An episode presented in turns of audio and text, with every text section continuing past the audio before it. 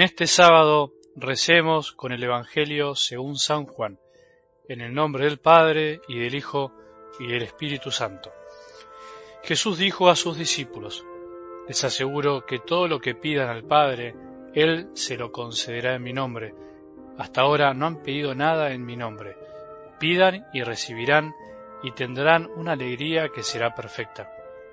Les he dicho todo esto por medio de parábolas, Llega la hora en que ya no les hablaré por medio de parábolas, sino que les hablaré claramente del Padre.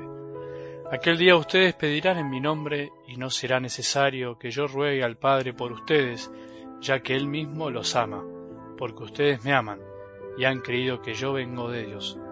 Salí del Padre y vine al mundo, ahora dejo el mundo y voy al Padre. Palabra del Señor.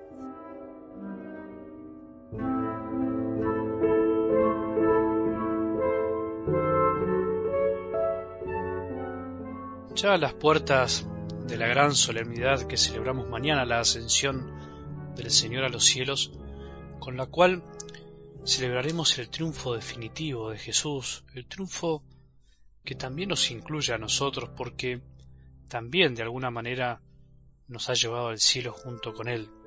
Escuchamos este lindo Evangelio para terminar la semana.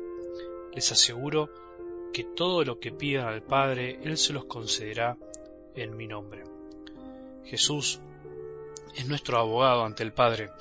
Jesús, habiendo venido al mundo para estar con nosotros, habiéndonos amado hasta el extremo, habiéndonos abierto su corazón para que conozcamos la intimidad de Dios, la comunión profunda de amor infinito y eterno entre Dios Padre, Hijo y Espíritu Santo, no sólo nos compartió ese amor y nos lo derramó en nuestros corazones, sino también que nos concede que todo aquello que pidamos en su nombre, Él nos lo dará. ¿Y qué es lo mejor que podemos pedir al Señor en consonancia con lo que venimos meditando en los Evangelios de esta semana? Algo del Evangelio de hoy nos da la pista, pidan y recibirán y tendrán una alegría que será perfecta. Lo mejor que podemos pedirle al Señor es la alegría de saber que Él está presente en nuestras vidas, porque la peor tristeza esa tristeza de la cual nos hablaba Jesús en esta semana, de la cual Jesús les hablaba a sus discípulos anticipándoles que con su ausencia iban a estar tristes, es la tristeza de no tener a Dios en el corazón, no aceptar su amor. La peor tristeza de nuestra vida, la peor tristeza de los que conoces y ves que andan por la vida como muertos vivos porque no comprenden para qué viven, o la tristeza de aquellos que parecen tenerlo todo, pero no pueden terminar de encontrar la verdadera felicidad. Es la tristeza finalmente de no aceptar el amor de Dios, de no encontrarlo, de buscarlo de mil maneras equivocadas sin poderlo hallar.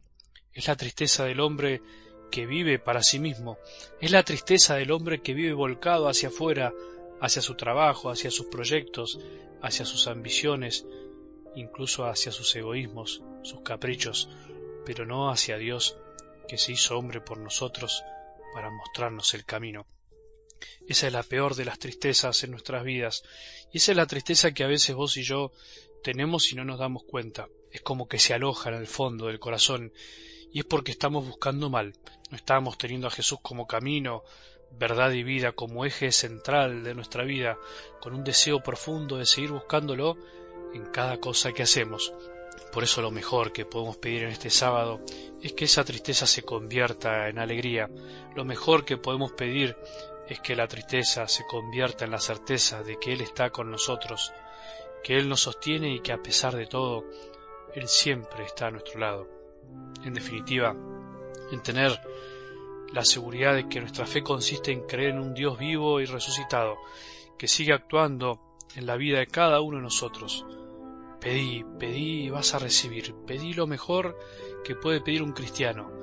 Pedí no cosas, sino el amor de Jesús, poder experimentar su amor y que ese amor puedas derramarlo también hacia otras personas. Pedí el amor de Jesús para aquellos que viven tristes, para tus hijos, para tus familiares, para los que más querés. Pedí lo mejor que se puede pedir.